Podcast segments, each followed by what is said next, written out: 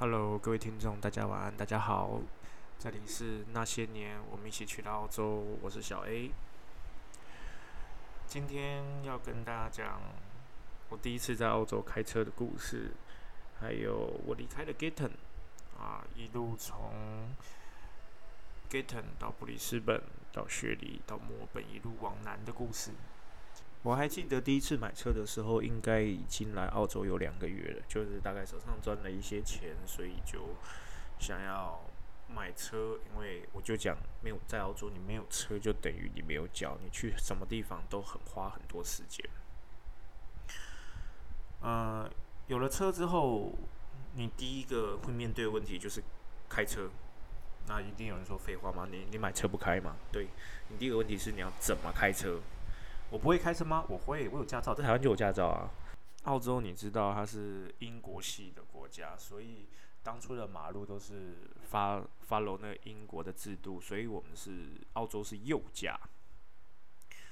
右驾你会遇到一个最大的问题，就是开车靠左。我们习惯开车靠右，他那边开车靠左，啊，很危险。如果你开上路，你走错车道。尤其在一些小路，其实它是没有没有分隔岛的话，你很容易开上去就在错的方向。我在刚开始开车的时候有两次开错车道的经验。第一次大概是买的当天吧，我把车开回来的路上，一路上我会不断的提醒自己，告诉我说：啊，开车要靠左，开车要靠左，开车要靠左。呃，那因为可能一路都是大路，所以你并不会有太明显的就是往右边，因为不可能就是中间有分隔岛。然后大概回到再回到 Gaten 之前，我要去加油，进了加油站，加油站我还记得在左手边，我进去加完油出来之后，我很顺的就靠了右边。然后后来没多久就有一台车超车，你知道中间是双黄线哦，他超我车。我想说，你们澳洲人真不守规矩，明明就是双黄线，为什么还要超车？你就开在我后面嘛。而且当时时速一百，虽然是乡间小路，但是因为左右都是田，并没有人，所以他那个时速是一百。他就一直对我按喇叭，一直按，一直按，一直按。我心想说八怎么八？就我旁边坐的是 Eric，他就跟我讲，会不会是？开错道了，我说哦，对对对，我开错道，我开错道，还好半夜没有车，我就赶快把车开回来，这是第一次。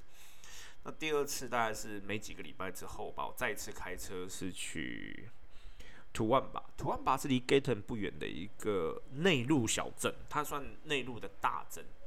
那图万吧其实没有那么多居民，没有那么多人，但是图万吧算一个大镇的话，它就是基本上该有都有，还有 shopping mall，还有啊有百货公司。我记得那时候，因为我们去图案吧，还有个那个花园展览，所以那那个有个有个图案吧 garden 还是什么的 central garden 一类，然后里面都是各式各样的花，其实很漂亮。然后图案吧还有大学，所以那那边还是蛮多人的。这样，我记得那时候也是去加油，我离开加油站，我离开加油站跟上次的状况不一样，因为那大概是中午下午。我一离开加油站，我真的是靠油，结果我看到我前面有一台车是对着我冲过来，所以我赶快又弯回加油站去平复我的心情，因为真的是吓得要死，太可怕了。如果真的没有弯进来，大概就是跟人家出车祸。我想刚买车就要出车祸，啊这是我第一次第一次啊开车在澳洲开车出体验，其实呃左驾右驾这个左右不分，其实真的是蛮危险。接下来就是感伤时刻。你说感伤也不感伤啊，但是，呃，也是有一点，就是送君千里，终须一别，不辞老远，后土再会。为什么会讲这个呢？其实我们在那个小镇待久了，大家主要都是为了集二千的那个工作日，因为没有人很喜欢待在小镇，那真的很累，然后又很无聊，所以我们常常会遇到人来来去去，去去来来，好不容易认识的人，他要走了，嗯。他可能走是要回台湾，或者走他是要去移动去其他的城镇。也许我们在哪一天会再见到，但是这都不一定。但是大部分我们要走了，我们就会给人家办个欢送会，有新来的，有旧来的。呃，所以就是这个故事就是讲我差不多要离开了。那在离开前，我们大家都会办个很盛大的 party，就是说，哎，你接下来要去哪啊？有缘再见。那真的也是在这样，澳洲打工度假，大家就是这样，就是有缘。譬如说，我接下来我要去雪梨，然后他说，那我去雪梨，我再打给你。这样有时候大家偶尔还是会联络，但其实基本上偶尔在联络，台湾都是很很很很谦虚的，对不对？我再打给你就是不会打，对 对，但大概是这样，因为我要去的地方就是我要去墨尔本，然后跟。就是会比较固定的待在那地方，跟人家比较不一样。人家真的是背包客，我就不是，我我根本不像。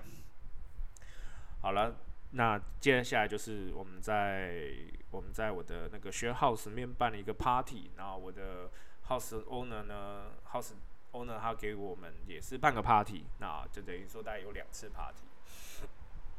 所以就跟大家做了告别之后，我就再也没有回去过 Gaten 了。接下来几年里面。也许这辈子都不会再回去那个地方了。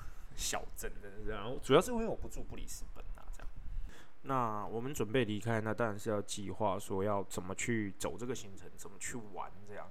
然后后来就是我跟我的女朋友哦，Ariel，还有还有 Arthur，Arthur 就是我讲的那个一贯道的那个好朋友哦，就是他一路上跟我们真的就是吃吐司加果酱，因为。澳洲，你要真的找到素食不容易，那只有在华人地区才会有素食。如果是一般西餐厅的素食，相信我，那很难吃。他们的素食就是马铃薯啦，加优格，那叫 sour cream，那也不是优格，加 sour cream，然后蘸一些这样的东西吃，没有肉，啊，反正都是很难吃啊。而且重重点是价钱 是跟一般餐是一样贵的，他只是把肉都拿掉，然后。弄得很不好吃。那我们离开布里斯本，我们计划就是一路从布里斯本玩到雪梨，后再送阿 Sir 去坐飞机，因为阿 Sir 还要再回布里斯本，他只是陪我们玩一段。那其实这一段路我们预计要开一个礼拜或一个礼拜多一点这样。所以后来阿 Sir 就跟我们离开，那我们一车三个人，然后行李都放行李箱，其实还都 OK。那离开 Gaten 的第一站呢？我们当然不是去布里斯本，因为布里斯本去了也算几次。然后我们第一站是去 Gold Coast 啊，黄金海岸。我们到黄金海岸呢，我们租了一个 apartment 啊，它那边的那个 hotel 其实就是 apartment style 那种家庭式的 hotel，就是有客厅、有厨房、有两个房间。黄金海岸那边的地形大概是这样，就是它是有很多小河在里面。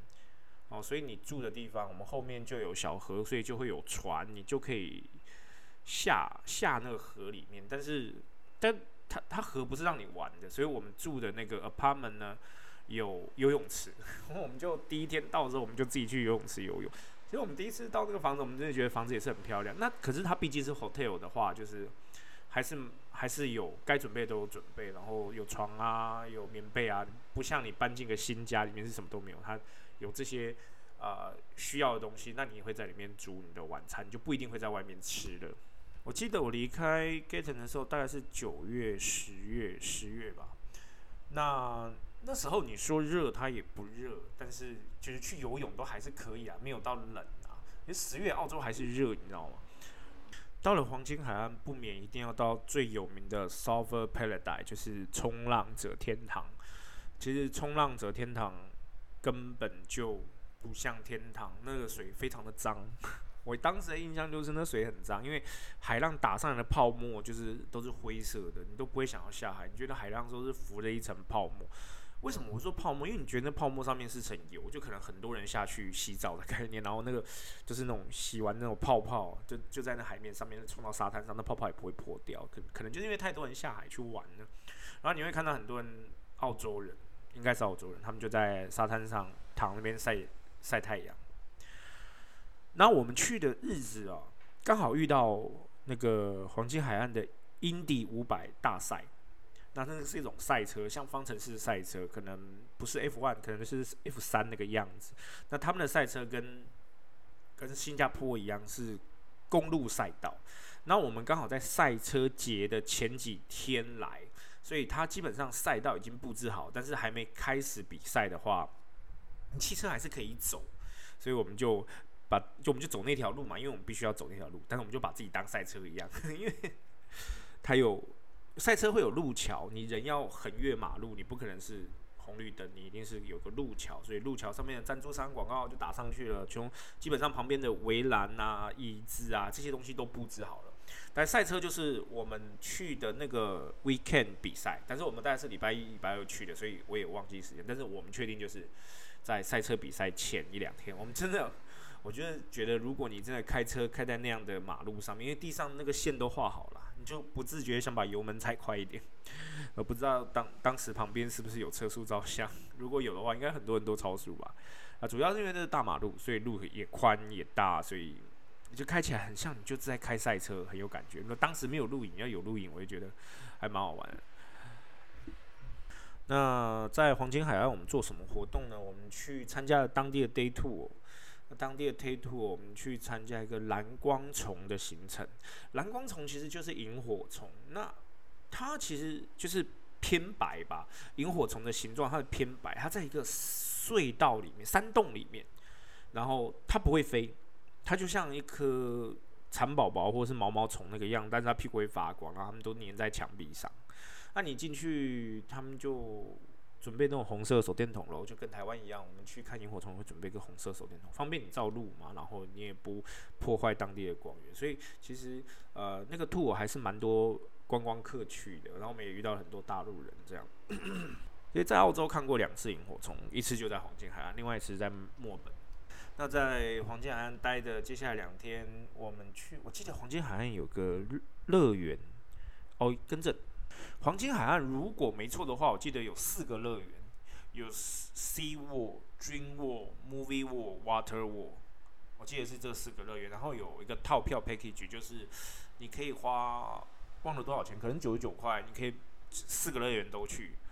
那 Movie World 就是那个环球影城，那环球影城就是就那样喽，云霄飞车啊。当时好像没有大怒神这种东西就是云霄飞车这一类。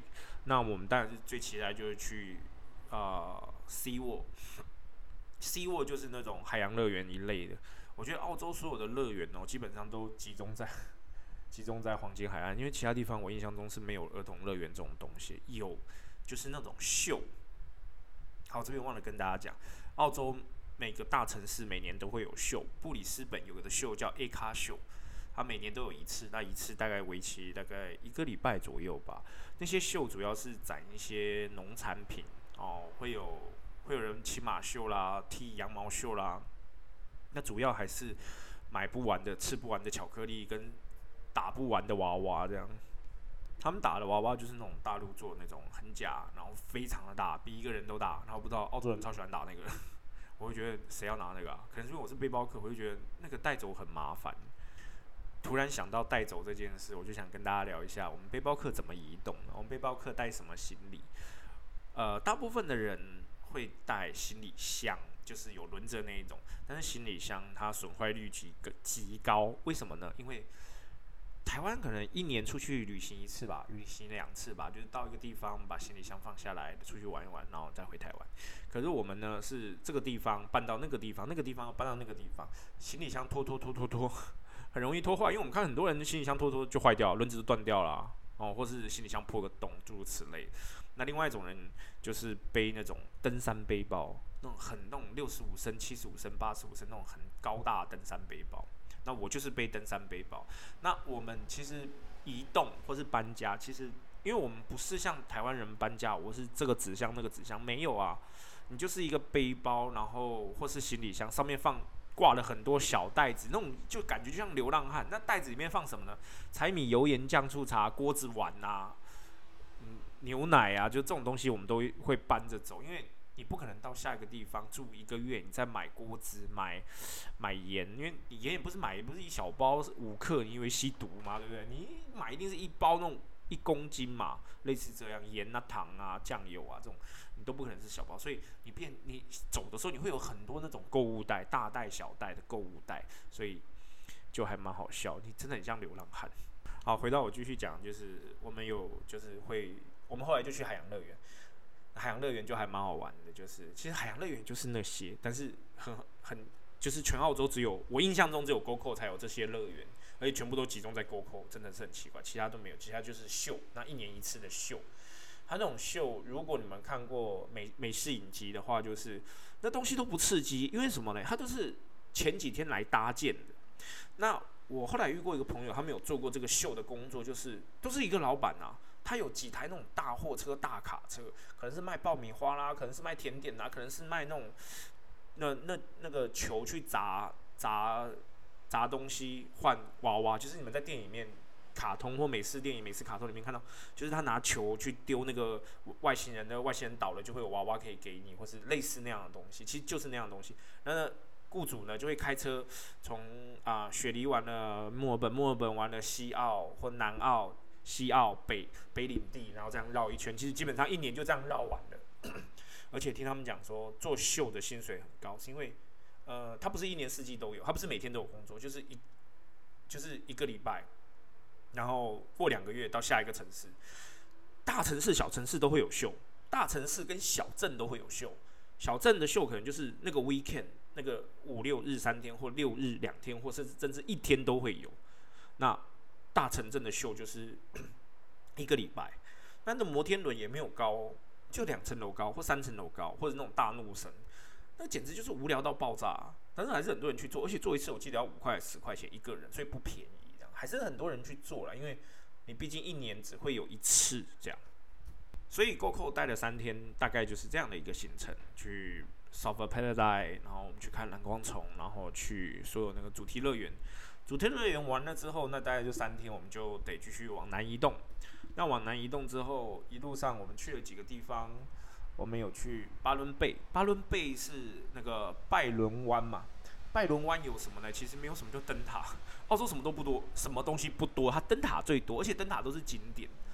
啊，一路上其实有很多灯塔啦，其实我都有点忘记，但是巴伦贝是比较有名的，所以跟大家提一下。灯塔呢，就是你进去买个买个票，然后因为灯塔通常就是一个高点嘛，所以其实你可以看到很漂亮的海景。澳洲是个岛国吗，它是 超级大的岛，它不连接任何土地，所以澳洲也是个岛国，所以它沿路上很多景点都会有灯塔。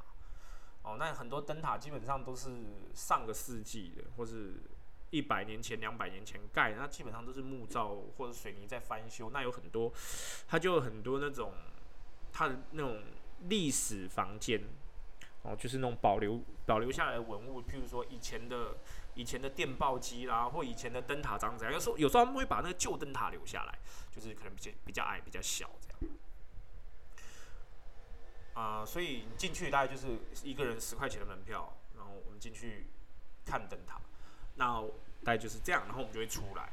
那因为其实从布里斯本到雪梨，大概一路上也有九百公里，那我们大概也是花了两天吧，还是三天才到。那接下来就这离开灯塔巴伦贝之后，我们去了纽卡索。我们到纽卡索，纽卡索是。New South Wales 新南威尔斯省的一个最第二大的城镇，第二大都市，因为它是工业港口。除了雪梨之外悉尼之外呢，它是第二大的城市，哈，第二大的城市。到 Newcastle，Newcastle 因为还算比较古老，哦，那我们在路上住什么地方？我们在路上住 YHA，YHA 是背包客栈的意思，哈，Young 什么 Hotel。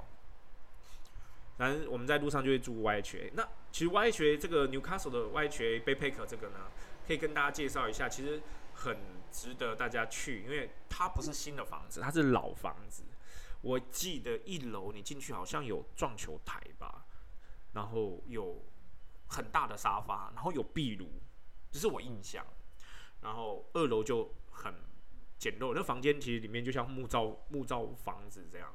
然后我记得我们去的那一天没有什么人，整个那个感觉就是我们包包 hotel 的概念，它它像那种人家老房子那种大宅大的宅院呐，然后变成 YHA 变成 hotel 这样，所以它一楼感觉就是有有进来就有客厅啊，然后旁边有一个很大的交易厅啊，类似这样，然后楼上很多房间，那它它的格局并不像一个正常的饭店，所以它感觉就像。之前是某个大户人家住的，那可能大户人家就是把房子卖掉，我是这么觉得啦，但可能也许不是这样，但是我觉得里面真的是古色古香。那我记得那时候，因为我们不想租双人房，就是说我们就睡，因为 YHA 其实都是，就是他租他是出租是租床的，就是你一床，你可能是八人房，你是一床嘛。那我们三个就想说，反正都是男女混居，没有差，我们就就租三个床。结果八人房只有我们三个人，就没有别人这样，跟跟我们包房间是差不多的概念。他就是上下铺喽，你们弄住住学校那种上下铺喽，其实。也蛮好玩。那当时我在我在那边有个朋友，为什么会选住 Newcastle？是因为我在那边有个朋友，他刚好在那边读研究所。我在台湾的以前一个同学，那那天就跟我那个朋友我们在那边吃饭。那我觉得当时我们在澳洲，在他的状况其实还蛮奇怪。一当时我的观念我不能理解，就是那时候那时候我女朋友的。那一盘意大利面有一只虫子掉下来，一只虫子在，因为它上面有个旋转的吊扇，那一只可能像飞蛾一样的小虫不大，那大概就是就是很小吧，但是你很明显看得到一个飞蛾嘛，那种能多大？大概不到一公分，翅膀打开也不过两公分，它就是要打到那个风扇，刚好就吹下来，吹到我女朋友的盘子上。那我们本来想说就捞出来可以继续吃嘛，那我女朋友说不要动，她就要叫服务生来，服务生来就直接给她换了一盘，然后再吃到一半，他就给她换了一盘。我以为换一盘是换一盘全新的，没有换一盘是换一盘一半的，就是你大概剩那么多量，他就再做一份那么多量。我心想说，你怎么知道人家换一盘给你？人家搞不好同一盘进去给你炒一炒，再给你拿出来。他说，我后来才知道，其实澳洲人很在意那个卫生，餐厅的卫生，因为如果你的东西让客人吃到拉肚子，也许客人告你，可以把你餐厅告到倒掉。所以在澳洲是很注重食品卫生这一块，他们过期的食物就是丢掉，比较不会。继续用，因为如果你被抓到的话，你其实被罚罚很重，因为澳澳洲法律的关系，所以他们很 care 这一块。对，这就是餐厅事件。那当然这些可能就没有什么好讲，但是我就觉得这个对我来说是很奇怪体验。原来虫子掉到盘子里面，你叫服务生来换，那不是说煮在里面哦，是虫子在你面前掉下去，他就给你换一盘新的。那其实我觉得这样也好了，至少你不会拉肚子。再来，从 Newcastle 到 Sydney 就不远了。那 Sydney 可能很多人就想说，Sydney 有什么著名的景点？Sydney 著名的景点有 Opera House 雪梨歌剧院，有 Bondi Beach。所以这两个地方是我去悉尼主要去的地方。那其他地方就没有去了，因为我住。住 C 尼的 YHA 比其他地方的 YHA 贵很多，然后你停车还有停车费，其实应该是不要住在 City 里面，住 City 外面。啊，City 还有那个 Darling Harbour 啦，雪梨大桥啦，雪梨大桥可以爬，不怕高的人可以去爬。对不起，我长得高，所以我怕，我有惧高症，所以我不敢爬。爬一次大概一百一百块澳币吧，好像是这样，我有点忘记。但我没有爬了，就是很多人会去爬，然后去领一张证书，你爬上这个呃雪梨大桥。它雪梨大桥是一个雪雪梨大桥长大概有五百公尺吧，然后高是还蛮高的，大概距离海面有一百多公尺高，所以其实你站上去哦，大概有二三十楼那么高吧，其实还蛮可怕的。然后其实你在上面风很大，因为它中间它像个河道又像个海，因为马上它连出去就是海了。那雪梨大桥大概把雪梨分成切成两块。我记得在从 Newcastle 开车进雪梨市区之前呢，我们走那个高速公路，有一个地方它是把一块岩石吧，因为它我觉得它主要是要开路。那如果你不绕过那一块大石头的话，你必须要就车必须转弯，啊，那个整个路必须转弯。然后他当时就是把那个路开，因为我记得是四线道还八线道，他就必须把那个岩石切开。为什么我说是它是岩石不是山呢？是因为切开它的横切面就是岩石的样子。那那个很高，多高我不知道，但但但是可能有十层楼那么高，而且你是一个上坡的样子，感觉像飞机起飞。它是有个有蛮陡的坡度，感觉像飞机起飞。其实我觉得那个景还是蛮雄伟的，但是我觉得可怕是因为我有惧高症，我很怕从车上跌下去。可是我不知道，反正我当时就是害怕。可是你问我那个景很漂不漂亮？我觉得景很漂亮，它就是一个顶点。那景到一个顶点之后，它就下坡了，但是你是看不到下面。我觉得其实，在澳洲开车哦，我还蛮有压力的。我觉得很多地方是很恐怖，你是看不到尽头的。你往天空看是看不到尽头的。我觉得我的形容很奇怪，什么叫往天空看？看不到？谁往天空看看得到尽头呢？好，对不起。我记得在走布里斯本的时候，我们有那个 tollway 嘛，就是收费的高速公路。所以澳洲的所高速公路不是全部都收费，就部分。那有那种收费站，当时布里斯本还是用收费站。那现在有没有改，我就不知道。可是我想讲一下那个收费站对我来说的一个奇葩的体验。你到了收费站呢，它没有人，它就是一个啊一个机器在那边，然后它有一个像。有有一个投币机，但投币机你不可能慢慢停下来一块钱一块钱投嘛。比如说你过这个站，你必须要投一块二啊，或两块四，类似这样。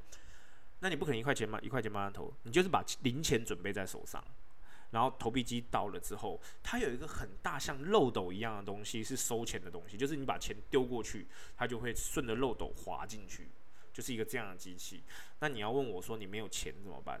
其实我都不知道没有钱怎么办，因为我当时也怕我没有钱，或我只有纸钞怎么办，所以我当时车上都有很多零钱，就是可以准备投那个用。但是其实还蛮好玩的，后来还蛮喜欢投那个啊，因为你可以用丢的，但是前提是你得丢得准，你丢出去你就尴尬，你要下来捡单会被后面按喇叭这样。还有还有澳洲人没事不按喇叭。他会在车里面跟你双手比个 what，就那个概念，然后嘴巴也是比比那个嘴型，但他们其实，在车里面不会讲话，就是他完全就是比那个动作跟那个嘴型，然后不会出声音，就是什么 WTF 吧，就是讲那个东西，他们在车里面会那样，你就可以你回头看司机，司机就那种那种那种表情，这样就是不可思议。后来在澳洲我还遇到一个情形，就是因为我们在澳洲很多 roundabout，roundabout 是什么？是圆环。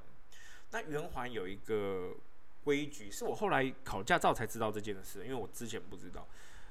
就是你外面的车必须让右，必须让圆环内的车先行。只要圆环内有车，你不可以从环外进去。可是台湾人概概念就是我先到我先进啊，你还没到那是你的事。可是，在澳洲不是，他就是说。呃，环里面的车先走，然后你在环外，你必须停下来等环里面的车过去，确定安全了，你才能加到环里面。这样，啊，这是就当当地开车的一些规则。其实我第一有一次曾经为了这个差点出车祸，然后被被人家，因为已经很近了，你知道，我想说他为什么不让我？我明明先到，但其实不是，我本来就应该让他，所以他没有想到说我会冲进来，所以这是我的问题。好的，今天跟大家分享到这边，就是。一路上去悉尼的故事，那明天跟大家继续讲我在悉尼那几天的生活。在悉尼住了大概也快有四五天吧，因为你住在 City，其实就像我刚才有讲说，住 City 其实还蛮贵的。我记得一个人一天要四十块，然后停车也要二十块，而且它没有那么多车位，那就没有在悉尼待太久。这是第一次我到悉尼。那明天跟各位讲，谢。那在这边跟各位说晚安，拜拜。